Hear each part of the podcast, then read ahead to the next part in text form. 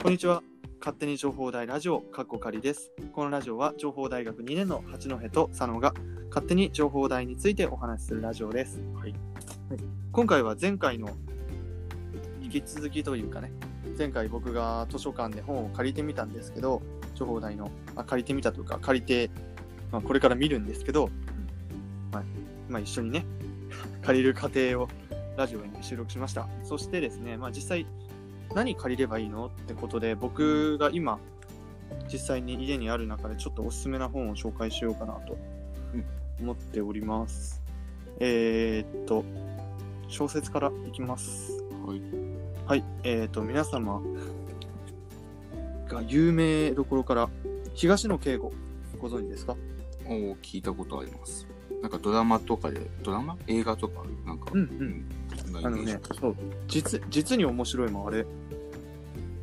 あれ、福山雅治の実に面白いやつ、東野圭吾ちゃんだっけ？あ、わかんない。やめとこう、やめとこう。はい。プラあのー有名どころ一つ、プラチナデータ。わかります？ニノだったかな？うん。ニノか、わかんないや。ニノだったかな？まあうん、プラチナデータとか、うん。あとは、そうだね、容疑者 X の献身とか、うん。そういう本があるんですけど、まあ、その中で一番おすすめというか、あんまりみんな読んでなさそうで、意外と面白かった本が、東野圭吾の変身という本でですね、これちょっと覚えて、かなり前なんで覚えて、えー、年賀状入ってた はい、東、って、変身してるやん、もう。はい、そうだね。友達の。中学時代仲良かったね、徳ちゃん、徳ちゃんの。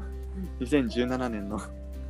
年賀状が出てきた。なんではいここに、あの、あれ、あの、なんだっけ、本のうん。しおりに使ってた。し、しおりに友達の年賀状使う？え、だって年賀状ってさ、うもう、もらってもさ、いやなんかまあ引き出しとかに置いとい、まあ入れたままになっちゃう。うんそれだったらほら、しおり。だってみんなが書いてくれて年賀状可愛いんだもん、なんか。そっか。そう、で年賀状。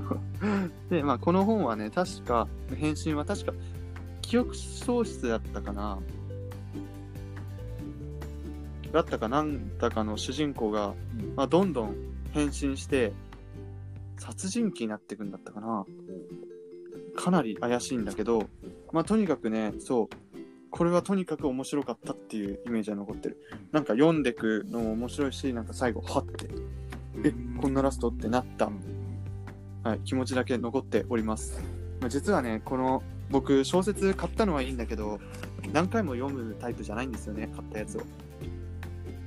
で、そう、それでイメージになっているんですけど、同じ変身でも、こっちの方が有名かな。フランツ・カフカ。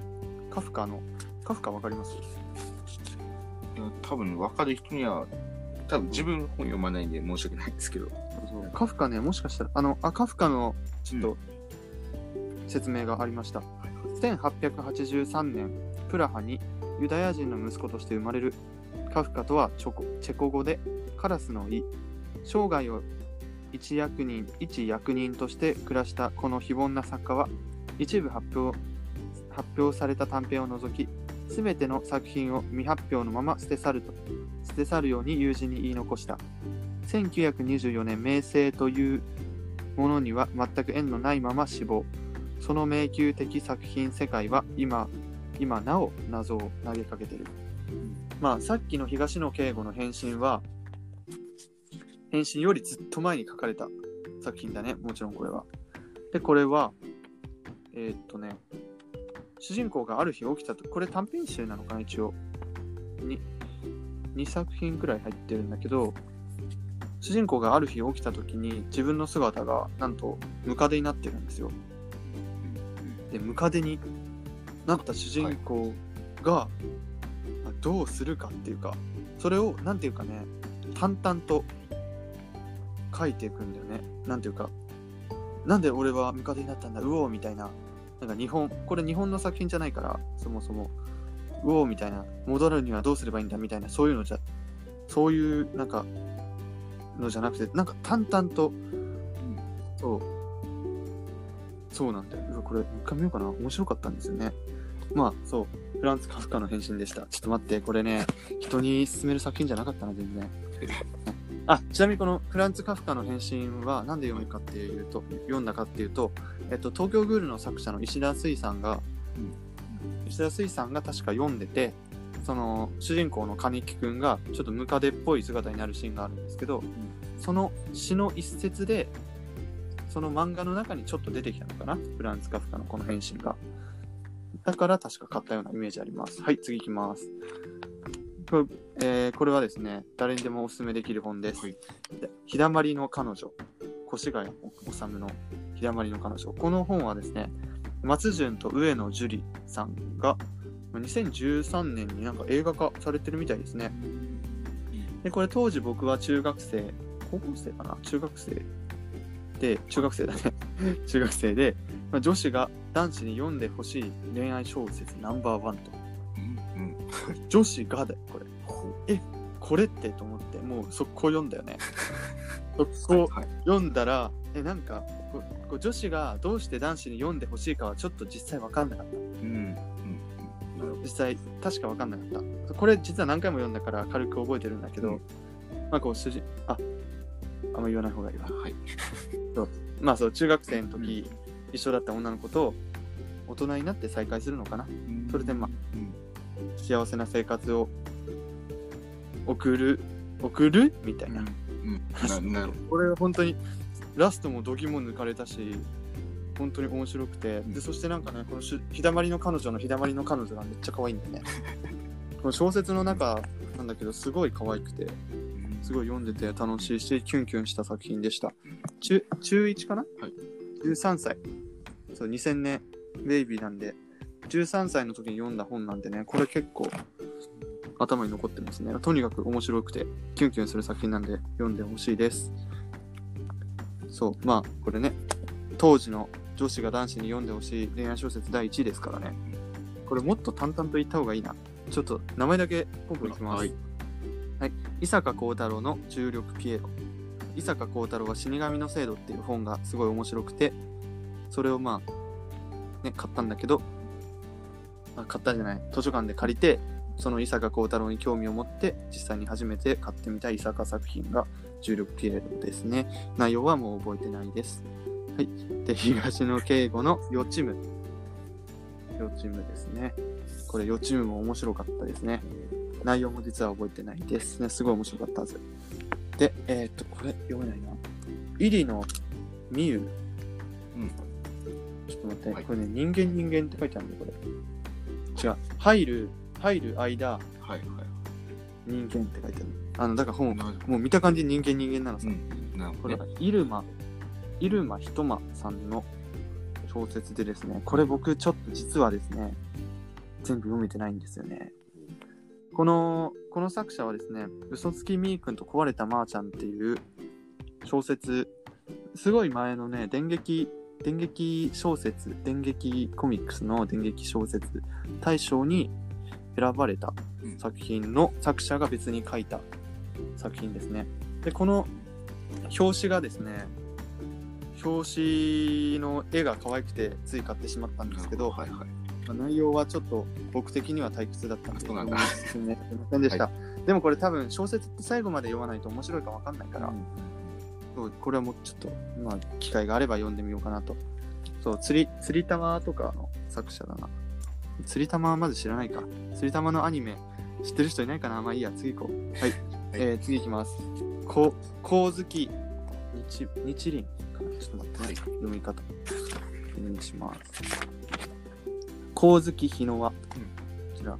こうずきひのわさんの僕とおじいちゃんと魔法の塔っていう小説。これはですね、まあ面白かったはずかな。はずかな実は内容を覚えてなくてですね、そうでこれ妹に一巻第1巻貸したんだけど、帰ってきてないから今2巻しかない。で、これを買った理由は、えっと、ものすごくこの薄くて、すごい薄い本なの。だから、そう、読みやすいかなと思って買ってみた。なるほどで、次は、そうだね、中村光のあなたがここにいてほしい。この中村光さんはね、恋愛系の話がだいぶ、うん得得意っていうか、上手な作家さんでして、このあなたがここにいてほしいもとてもキュンキュンする。キュンキュンするというか、はい、恋愛のいいお話です。で、軍陽子。こんな感じ。軍陽子。待って、このね、軍陽子さんはね、軍陽子さんのこのこんな感じが面白いんじゃないんですよ。軍陽子さんの面白い、一番面白い本は、うんかもめ食堂っていう本で、これ確か映画化されたんですけど、軍陽子のかもめ食堂がめちゃめちゃ面白かったんで、映画ももちろん面白いし、小説も面白かったんで、別の本も買ってみようって感じで、軍陽子のこんな感じを買ってみました。これは確かね、読んだけど、全く覚えてないので、面白かったかちょっと微妙ですね。はい。はい。まあ、軍陽子を読むんだったら、かもめ食堂を見ましょう。はい。映画もおすすめです。で、次、なしきかほ。裏には。これもだな。なしきかほさんは、なしきかほさんの本当に一番面白い本は、西の魔女が死んだという本がありまして、この西の魔女が死んだっていう本もすごい薄いんだけど、とっても面白くてね、この西の魔女が死んだっていう本が好きすぎて、まして、その、その本のおかげでなんていうか森とか自然がちょっと好きになりましたね。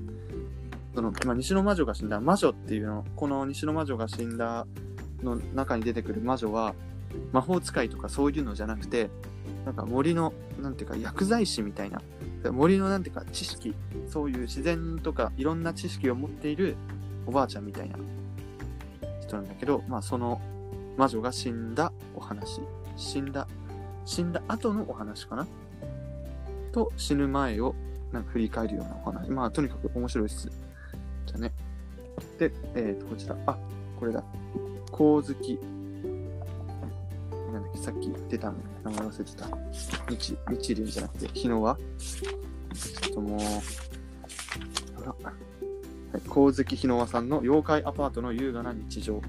そうだ、僕とおじいちゃんの魔法の塔もすごい面白かったんだけど、妖怪アパートの優雅な日常の方でブレイクした作家ですね。はい、面白いです。時間20分になったら止めて、あはい。これを、ちょっとね、そう面白いのはこれ。まあそうだね、東野圭吾、探偵ガリレオ。ガリレオシリーズだね。そう容疑者 X の検診、検診もこれ、ガリレオシリーズだったかな？うん、そうだ。ガリレオシリーズ、本当面白いんですよ。で、まあ、ここまでが僕のおすすめ小説コーナーでした。え、どうする？ん実は続き、まだあるのね。はいはいはい。これからはですね、ライフハック系がね、たくさんあるんですよ。そしたら、また次回やります？いますか、はいそうですね。すみません、ちょっと長くなりましたが、僕の読んできたというか、まあ読んできた小説、ほんの一部だね。もう、ほんの一部っていうか、なんか、実際に買った、買うこ、まあ僕、ケチなんで、まあ今、今読んだ本もほとんど中古だったり、うんあの図書カードで買ったような本ばかりで、実際に読みたい本は図書館とかで借りて読むタイプなんで、よっぽど気に入った本が集まってる感じでした。気に入った作者とかがね。はい。まあ、ぜひ、この、おすすめは、最終的なおすすめは、まあ、越谷治さん、えー伊坂幸太郎、まあ、東野圭吾は有名か。東野圭吾、えー、軍陽子の、えー、かもめ食堂。あと、なしきかほの西の魔女が死んだ。そうだね。まあ、八戸的には、日だまりのか、越谷治、日だまりの彼女、軍陽子のかもめ食堂、なしきかほの西の魔女が死んだがとても面白かったです。はいぜひ読んでください。では、はい。あほとんど僕の語り会でしたね、今回は。はい。なんか、知ってる本あった？ないです。ごめんなさい。佐野さん本当に本読まないんで。うん。うんね、まあ自分の本読んだ話もあるんだけど、まあそこはまた次回ということで、そのうちに話したいと思います。お願いします。はい。あ、あと、はい。あと、はい。あ有名だけどね、あの、山田裕介ってういう、ん。あ、なんか聞いたことは。見たことあるし、あの、ホラー作、ホラー作家って言っていいのかな？リアル鬼ごっことかあ、あります、あります。そう、それのね、作者で。僕は山田裕介のスイッチを押すときっていう本がとても面白かったですね。まあ怖いから山田裕介作品そこまで読んではないんだけど、はい、とても面白いので、ぜひ皆さん読んでみてくださいというか、図書館でね、情報台の図書館で借りるんだったら、うんこれらの作品というか作者を適当に検索して調べてみるのもいいんじゃないでしょうか。では、次のラジオでお会いしましょう。じゃあね。